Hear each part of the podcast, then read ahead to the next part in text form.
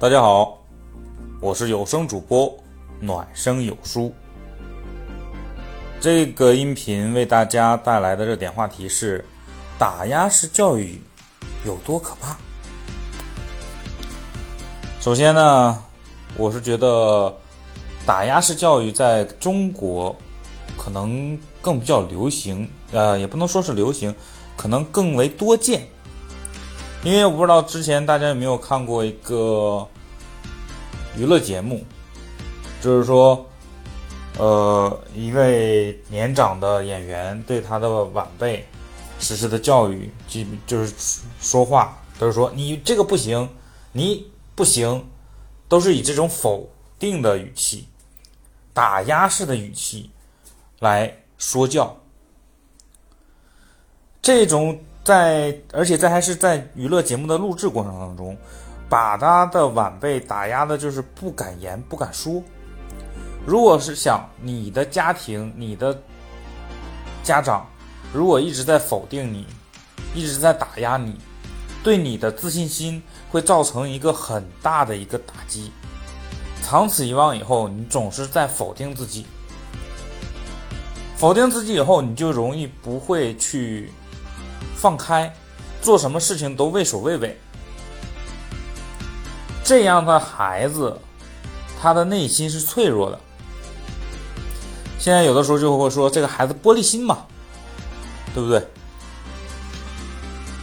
但是这个东西是老一辈或者是说一些群体长此以往的一个习惯。所以说，现在我们都是觉得我们要鼓励孩子，让孩子更有信心。因为我个人的见解是什么？鼓励和赞美是最廉价的一个促进自信心的一个良方。说白了，你动动嘴，对不对？孩子不管做的什么。错事儿或者是怎么样，他都是有可取之处和优点的。我们要善于发现这个优点，来去夸奖他，让他得到自信，他才会更努力的去做。